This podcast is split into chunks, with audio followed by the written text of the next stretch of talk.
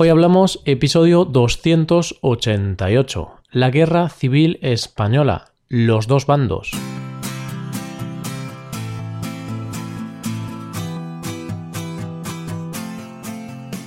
Bienvenido a Hoy Hablamos, el podcast para aprender español cada día. Ya lo sabes, publicamos nuestro podcast de lunes a viernes. Puedes escucharlo en iTunes, en Android o en nuestra página web. Y antes de comenzar, recuerda que puedes hacerte suscriptor premium en nuestra web. Así podrás disfrutar de los servicios premium y además ayudarás a que este podcast pueda seguir manteniéndose. Suscríbete en hoy hablamos.com. Y como sabes, en el episodio del lunes pasado empezamos a hablar de la Guerra Civil Española, que se produjo desde el año 1936 al 1939.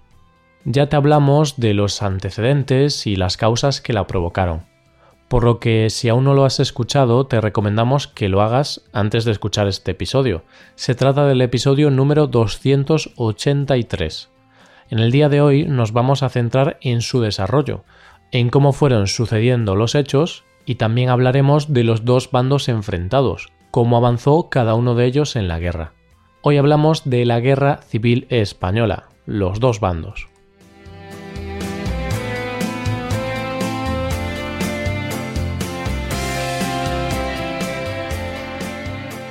Si lo recuerdas, ya te dijimos en el episodio anterior que la Guerra Civil Española se desencadenó por una serie de causas y en un escenario de mucha crispación.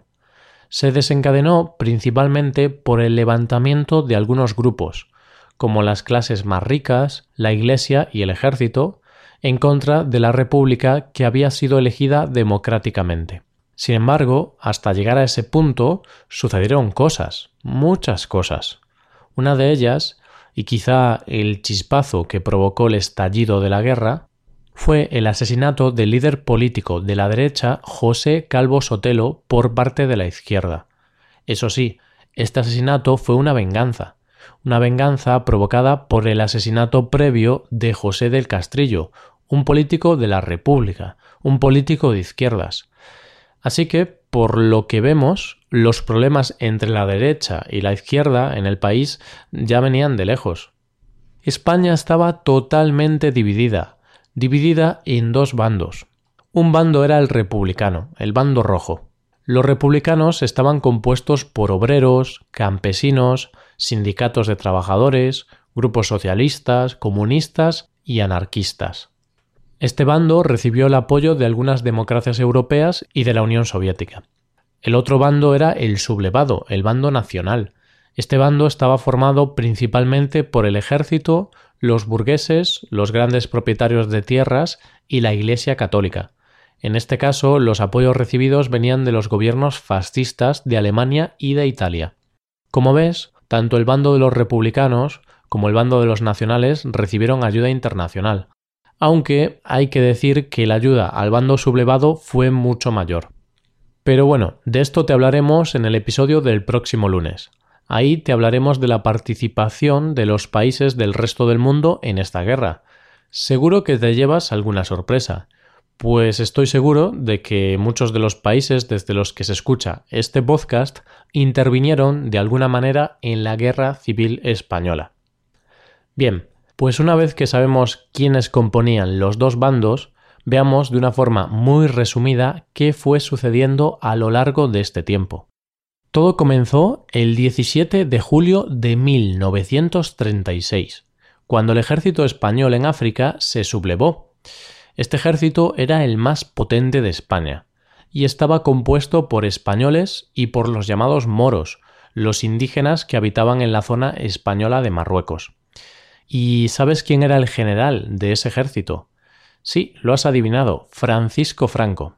El 18 de julio, un día más tarde, el ejército que estaba en África llega a la península, ayudado por aviones alemanes e italianos, y empieza su avance.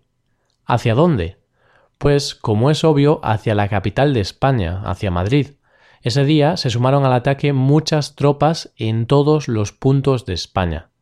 Esta sublevación fue seguida principalmente en zonas rurales, pero las grandes ciudades españolas, las grandes zonas industriales del país, siguieron fieles a la República.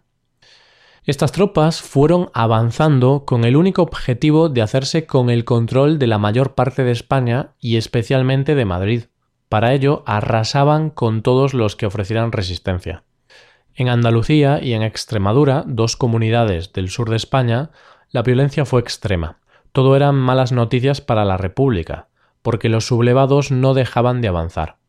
Con el paso de los meses controlaban cada vez más territorio, especialmente el norte de España, con lugares como Galicia, Castilla y León o el País Vasco. Aquí es importante destacar que la guerra estaba a un 50%, digámoslo así. La mitad estaba de un lado y la otra mitad de otro.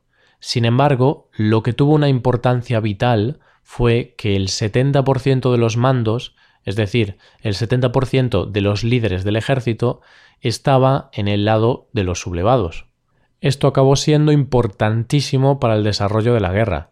Está claro que no competían en igualdad de condiciones. Como es obvio, no voy a ponerme a contarte las distintas batallas que se dieron, porque este episodio duraría unas 10 horas. Pero sí te puedo hablar de algo que seguro que conoces. Y es que durante el transcurso de esta guerra, Hitler envió ayuda a Franco y envió a un grupo aéreo conocido como la Legión Cóndor y este grupo lanzó uno de los primeros bombardeos de la historia, el bombardeo de Guernica. Este bombardeo dejó centenares de muertos y conmocionó al mundo entero. Los bombardeos fueron muy típicos en la Segunda Guerra Mundial, pero hasta ese momento no habían sido habituales, así que este bombardeo fue algo bastante nuevo. Pues este famoso bombardeo conmocionó al mundo y, como ya sabrás, también conmocionó a Pablo Picasso, el mejor pintor que ha dado nuestro país. Tanto le conmocionó este suceso que pintó su famosísimo Guernica para reflejar lo que pasó en esa población. Esa es una de las grandes obras de arte de la historia.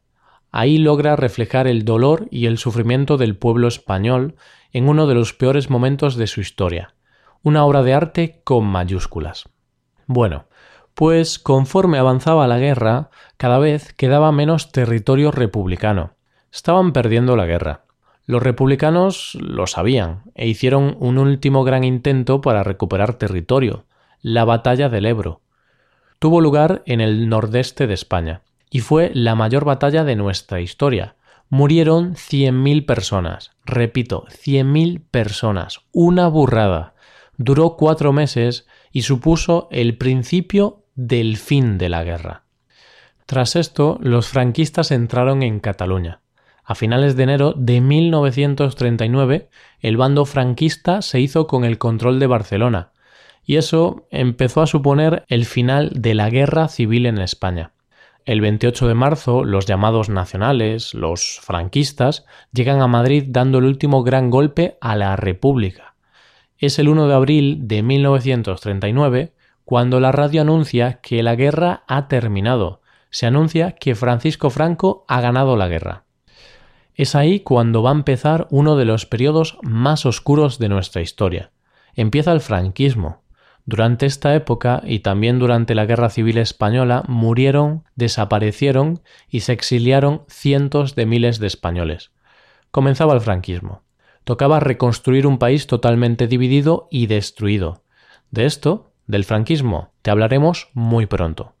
Bueno, pues con este resumen acelerado del desarrollo de la Guerra Civil Española, vamos poniendo punto y final a este episodio.